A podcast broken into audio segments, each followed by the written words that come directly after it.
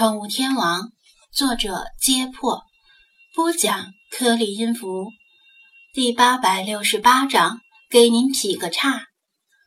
张子安跟理查德折腾了一阵，从楼下追到楼上。理查德飞到吊灯上，认准张子安投鼠忌器，怕打碎了吊灯。他无奈之下，暂时放弃了这场无聊的猫鼠游戏。再说，也不想打扰派。赞赞！浴室里传来世华的声音。张子安一开始没听明白，以为他是在练习发音，结果他叫个不停。然后他才明白，他是在叫他子安，不是赞。他走进浴室，说道：“就像刚才跟你说的，西安不是仙。”太麻烦了。反正差不多嘛。世华满不在乎的摆摆手：“一个大男人，别整天这么婆婆妈妈的。”这事关我的名字，张子安强调道。“先不提这个，刚才那个女人是怎么回事？”世华指着楼下问道。这时，张子安注意到浴室的小窗户开着，窗帘也没拉。现在是春天。风吹进来还是挺凉的，浴室的小窗户一般不开，而且世华又穿得太清凉。显然，刚才世华听到了楼下的响动，引起了他的好奇，为了听清楚而特意打开窗户。哪个女人？跑步的那个？张子安探过身子，把窗户关上。不是，别把我当成小孩子。跑步的那个，我当然认识。不是每天都从这里经过吗？世华嘟起嘴，气呼呼地叉着腰。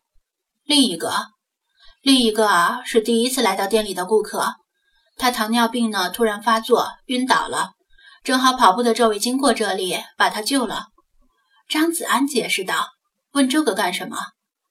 他纳闷儿，世华为什么突然对主漫画产生了兴趣？难道是因为他们的名字里都有个“华”字？不对，世华肯定不认识这个“华”字怎么写。我本来打算直播的，但楼下狗叫的厉害，吵得我没有心情，就打开窗户听了听。说到这里，世华有些欲言又止。怎么了？张子安见他神色有异，似乎在思考什么。这对于胸大无脑的他来说可不多见。我有些事儿想不通，他痴痴地说道：“什么事儿？可以跟我说说。”张子安更加好奇了。你？他以很不信任的目光打量着他。老实说，这种目光令他很受伤。我怎么了？他也低头打量自己，今天的衣着没有问题，裤裆拉链也拉上了。你是男人。他指出这个事实，张子安一脸懵逼。所以你想找个女人商量？世华大概也觉得目前找个女人过来商量不太现实，叹了口气，烦闷地说道：“其实我就是想知道，刚才那个女人为什么会被男朋友抛弃呢？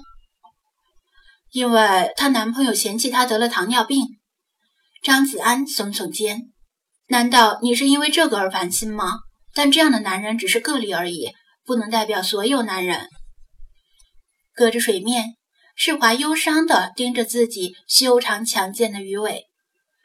如果我爸知道我是人鱼，而且是不能变成人的人鱼，会不会也嫌弃我，甚至抛弃我呢？张子安一时哑然，心说：“你那个欧巴到底存不存在，还要两说。九成九啊，是你幻想出来的。”连存在与否都要打个问号，从哪儿嫌弃你？不过也难怪，这条美人鱼自从出现以来，就是一副为了爱情走天涯的样子，愿意横渡半个地球去追寻他的欧巴。当然，这也跟他的路痴属性有关，他恐怕根本不知道半个地球有多远。直播间里的观众们经常说，不知道说啥是好，我给您劈个叉吧。要是有一天我跟我爸无话可说，连劈叉都做不到，他的情绪更加低落。我操，这你也信？张子安满脸黑线，这分明是网络流行语，你还真信那些说俏皮话的宅男能劈叉？他们真要强行劈叉，那只能扯到自己的蛋。如果我爸嫌弃我、抛弃我，我恐怕只能一死了之了。世华一手抹泪，啜泣道：“怎么死不太痛苦？上吊，脸会变形，割腕太疼了。跳楼的话，二楼摔不死。要不我投水自尽好了。”槽点实在太多，张子安一时不知从何吐起。哼。难道你的一生就是为男人活着？突然，清冷中带着鄙夷的声音从外面传来。世华止住半真半假的哭泣，和张子安一起望向浴室门口。菲娜板着脸走进来，冷冷地瞪视着他：“整天欧巴欧巴的，烦不烦？你为何这么没出息？无论是人、是猫还是鱼。”想要幸福，就要靠自己来争取。本宫最看不起刚才那样的女人，被男人抛弃了，就像天塌了一样，看着就想吐，矫情。张子安听得目瞪口呆。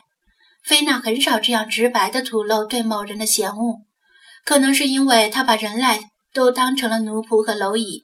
当然，她对他也是日常嫌弃，这个就不用说了。无论他还是老茶，都对世华整天把欧巴挂在嘴边有些烦。